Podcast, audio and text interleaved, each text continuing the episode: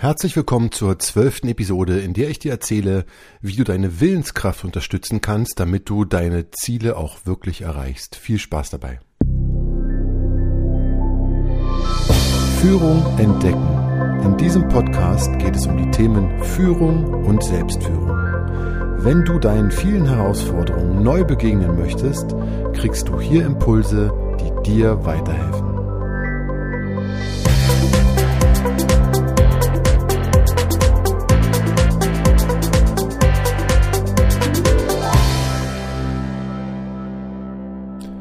Mein Name ist André Motzkus und ich helfe dir als Führungskraft dabei, dass du dich in dieser Rolle wohlfühlst und mehr Spaß an Führung entwickelst. Dies lässt dich effektiver und somit erfolgreicher führen und macht dich unabhängiger von äußeren Umständen. Stellt euch einmal vor, ihr möchtet gern ein Ziel erreichen. Ein Projekt, was umgesetzt werden soll oder auch eine Beförderung oder einfach eine Task oder eine Aufgabe, die ihr beenden wollt. Und ihr habt von diesem, wenn es dann passiert, wenn es fertig ist, ganz genaue Bilder im Kopf. Also wie es sein wird, wenn ihr dieses Ziel erreicht habt. Und ihr seid energetisch und ihr merkt, yes, genau da will ich hin, das Ziel will ich erreichen, diese Aufgabe will ich meistern. Und dann fangt ihr an und irgendwann merkt ihr, dass sich, dass sich die Energie ändert. Dass auf einmal weniger Energie da war und diese Bilder, die im Kopf waren, ein bisschen verblassen und es vielleicht Hindernisse gibt oder Widerstände und dass im Laufe der Zeit es immer schwieriger wird, sich an diese Zielvision noch zu erinnern. Genau das ist ein Moment, an dem ihr das braucht, worüber ich heute mit euch sprechen will, nämlich Willenskraft. Diese wird als psychische Energie definiert, die notwendig ist, um Widerstände auf dem Weg zur Zielerreichung zu überwinden. Und je mehr Widerstände es gibt, desto mehr Willenskraft braucht man. Widerstände können Unlustgefühle sein, kann aber auch eine, eine Ablenkung sein, etwas Unvorhergesehenes. All das, was ihr persönlich als Widerstand definiert, was zwischen euch und dem Ziel liegt oder liegen kann. Ein Drittel der Menschen haben von Geburt an eine sehr stark ausgeprägte Willenskraft. Und Willenskraft hat mehr Einfluss auf beruflichen und privaten Erfolg als zum Beispiel Intelligenz. Willenskraft wird auch Volition oder Umsetzungskompetenz genannt und gilt auch als Synonym für Zielstrebigkeit oder Zähigkeit. Ich möchte euch an dieser Stelle fünf Möglichkeiten aufzeigen, was ihr tun könnt, wenn es auf dem Weg zum Ziel mit der Energie und auch mit der Willenskraft vielleicht nicht ganz so gut bestellt ist, um wieder reinzukommen oder auch wieder in eine Energie zu kommen, die euch dabei unterstützt, euer Ziel zu erreichen. Punkt eins ist dabei, so nenne ich es zumindest, auf, auf Raten anfangen. Und das heißt, dass man sich erstmal eine, einen kleinen Bereich nimmt. Also zum Beispiel dass man sich eine Zeit setzt, wo man sagt, okay, nur erstmal zehn Minuten mache ich das und danach entscheide ich, ob ich weitermache oder nicht. Es können auch 15 Minuten sein. Eine Zeit, die euch sinnvoll erscheint. Und wenn ihr das tut, ist nicht, also es ist häufig der, der Effekt, der dann eintritt, dass wenn man diese zehn Minuten wirklich dann macht, dass man so weit schon drin ist in der Aufgabe, dass man weitermacht und dass man dann doch nicht unterbricht oder dass man sich entscheidet dazu, einfach weiterzumachen, weil man dann ja schon mal drin ist. Auch da könnt ihr gucken, welcher Zeitraum für euch aus Erfahrung dann den besten oder den größten Sinn oder Effekt ergibt. Eine andere Form dessen ist, dass man nicht auf die Qualität so sehr achtet dessen, was man tut. Das heißt, man muss nicht die ganze Zeit volle Aufmerksamkeit, höchster Qualitätsstandard, die man normalerweise abliefert, sondern dass man einfach erstmal anfängt, ohne auf die Qualität zu achten des, was man macht Und wenn man dann drin ist, irgendwann das Qualitätslevel hochzieht, sozusagen, oder die Sachen, die man dann gemacht hat, nochmal überarbeiten, auf ein anderes Qualitätslevel bringt, aber man hat erstmal ein Fundament, auf das man aufsetzen kann. Was unter diesen ersten Punkt auch noch fällt, ist, dass man, dass man erstmal nur mit Sachen anfängt, die einem Spaß machen. Also, dass man ganz bewusst sich, sei es nur eine kleine Aufgabe rausnimmt, wo man sagt, hey, das macht mir Spaß, da, da habe ich Freude dran. Dann, dann den ganzen Rest aber nicht, aber das macht mir Spaß, wenn man erstmal damit anfängt und sich damit zu beschäftigt und dann darüber probiert reinzukommen. Und der letzte Punkt unter diesem ersten Punkt das ist, dass man einfach nur mal den ersten oder zweiten Schritt macht. Also, dass man deine Aufgabe in Schritte unterteilt und dann nur den ersten oder zweiten Schritt erstmal macht und dann guckt.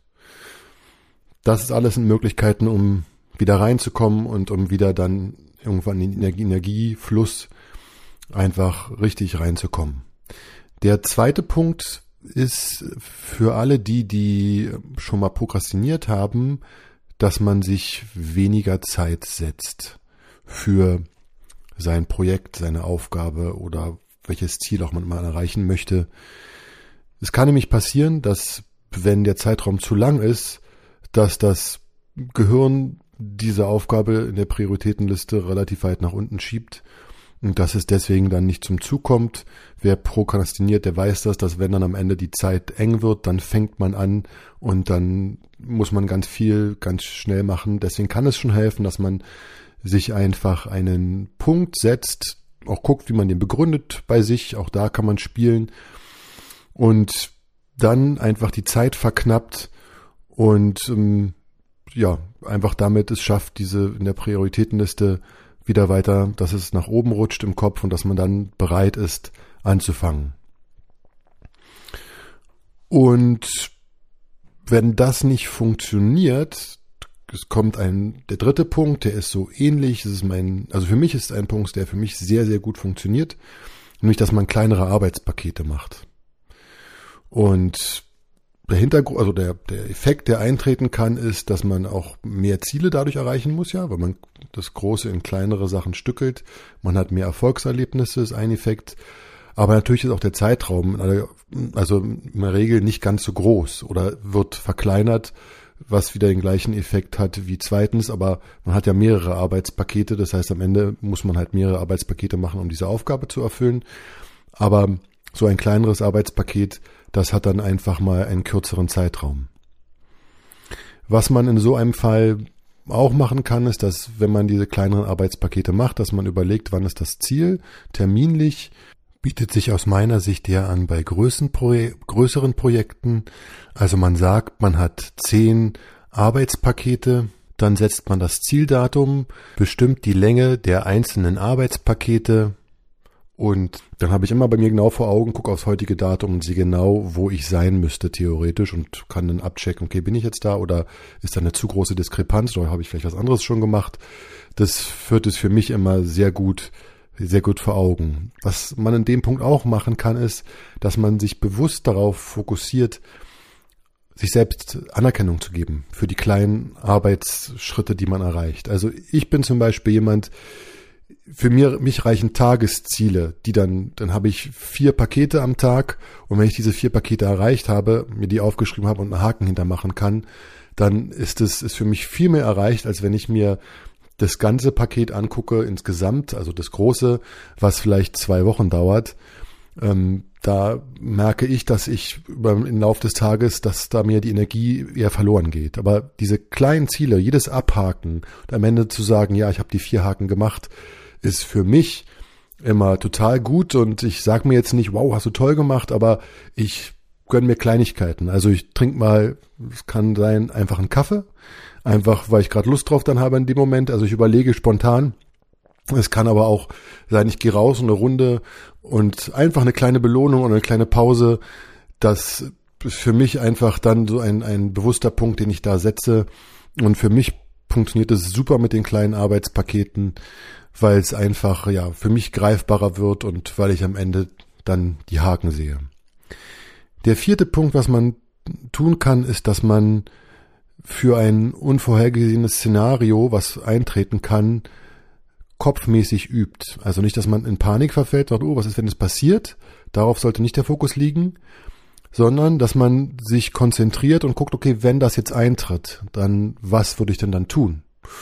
Und das kann man immer wieder üben. Man kann es auch täglich üben, wenn man möchte. Einfach ein, zwei Szenarien. Was ist, wenn diese eintreten? Der Mitarbeiter kommt morgen nicht, fällt aus, ist krank. Was würde dann passieren? Was würde ich dann tun? Was für Möglichkeiten hätte ich? Also zum einen ist es, sich dessen bewusst zu machen und auch ähm, einfach zu üben, solche Szenarien zu entwerfen. Je öfter man das macht, ist meine Erfahrung, dann ist man relativ geübt darin, relativ schnell die wichtigen Punkte zu finden, die man dann tun würde. Und entweder hilft so ein Szenario im Nachhinein dann, dann wirklich, wenn man es schon mal durchgespielt hat, oder es kann sein, dass einfach die Übung, dass man sowas einfach schnell entwerfen kann, so ein Szenario, auch das kann in dem Moment dann hilfreich sein. Also das kann in zwei Richtungen helfen. Und der fünfte und letzte Punkt ist, dass man sich ein Ventil sucht für Frust. Weil Widerstände, die auf einen zukommen, die können ja von außen kommen und völlig unerwartet eintreffen. Die Geschäftsleitung hat kurzfristig sich umentschieden und das Projekt findet nicht statt oder das, das Ziel ist ein anderes geworden oder ja, ein Mitarbeiter ist krank geworden und wir wissen gerade nicht, wie wir das besetzen sollen, diesen Platz oder der Computer ist abgestürzt und ungespeicherte Sachen sind einfach mal, das sind drei Stunden Arbeit einfach wirklich für die Katz oder ja, sind erstmal weg. Und da kann sich Frust aufbauen in dem Moment. Und was dann helfen kann, ist einfach eine Strategie oder ein, ein, ja, eine Strategie vielleicht oder ein, ein, Plan, was ich, was ich tue und um diese Energie einfach abzuleiten. Und das kann sein, dass man eine Freundin oder einen Freund anruft und da einfach mal, wie man schön Deutsch, neu, also nicht Neudeutsch, sondern wie man so schön Deutsch sagt, ähm, sich auskotzt. Das, das kann sein, aber es kann sein, dass man Sport macht. Zum Beispiel bei mir ist es Sport, also bei mir ist Rennen ähm, etwas, wo ich merke, dass da Frust auch wunderbar abfließen kann. Ein Lauf im Wald ähm, auch gerne mal mit allen anderen Sachen, die dazukommen können, wie mal einmal laut einfach mal den Frust rauszubrüllen oder auch mal zu weinen. All das ist, ist für mich persönlich sehr befreiend und das Laufen an sich ist schon für mich immer eine Befreiung und sortiert die Gedanken im Kopf und hilft mir da einfach mal auch Sachen loszuwerden. Wichtig ist auch, dass ich der Meinung bin, dass die Wut einfach auch raus muss. Ja, und ähm, wie ich gerade schon gesagt habe, man kann schreien, man kann aber auch auf etwas im Sandsack einhauen oder auf ein Kissen zu Hause, das geht alles. Man kann es aber auch rausschreiben. Das heißt, seinen Frust zu verschriftlichen und es wirklich einfach nonstop zehn Minuten schreiben, ohne aufhören. Und wenn man gerade der Meinung ist, man denkt nichts, dann schreibt man, ich denke nichts. Also einfach aufschreiben, was da rauskommt. Auch das kann sehr hilfreich sein aus meiner Erfahrung, auch vor allem, wenn man im Nachhinein das nochmal liest und denkt, wow, da habe ich so gefühlt, das war da, war da Thema, dann ist nochmal, wird man sich dessen nochmal bewusst. Aber in dem Moment kann es einfach helfen, das einfach rauszubringen. Ich würde in so einem Fall, wenn ich wirklich Frust ablasse, mir selbst immer das Ganze beenden oder einen Übergang schaffen, indem ich mir einen zielführenden Gedanken am Ende gönne. Das heißt, wenn ich die, die Wut zum Beispiel rausgelassen habe, ein zielführenden Gedanken, was eventuell möglich ist. Es muss nicht die große Lösung sein. Es kann einfach mal sein, vielleicht rufe ich den und den an, wenn es jetzt beim Beispiel des Mitarbeiters ist, der ausgefallen ist. Oder ich habe jemanden, den ich um Hilfe fragen kann, vielleicht hat der was. Dass man einfach sich einen Gedanken gönnt, der einem ein Stück Wein auch da wieder unterstützt, nachdem es abgeflossen ist, die Wut, einfach wieder, wieder reinzukommen. Also wenn eure Willenskraft und bei längeren Projekten ist die nach meiner Erfahrung immer mal ein wenig, ja, wie sagt man das? Gestört würde ich gar nicht sagen. Wenn Widerstände kommen, ist sie vielleicht manchmal nicht ganz so spürbar. Dann kann es halt helfen, wenn ihr auf Raten anfangt, wenn ihr weniger Zeit ansetzt für euer Ziel wenn ihr kleinere Arbeitspakete schnürt wenn ihr euch für ein unvorhergesehenes Szenario wappnet oder auch wenn ihr ein Ventil habt, wo Frust, der sich aufgestaut hat, einfach mal rauskam. Ich wünsche euch viel Erfolg bei euren Projekten und bei eurer Arbeit und viel gute Energie und viel Willenskraft, um immer wieder eure Ziele zu erreichen. Dies war die zwölfte Episode. Ich hoffe, es war etwas für euch dabei. Wenn euch dieser Podcast gefällt, gebt mir gerne eine Bewertung ab oder empfiehlt ihn weiter. Ich sage bis zum nächsten Mal. Auf Wiederhören.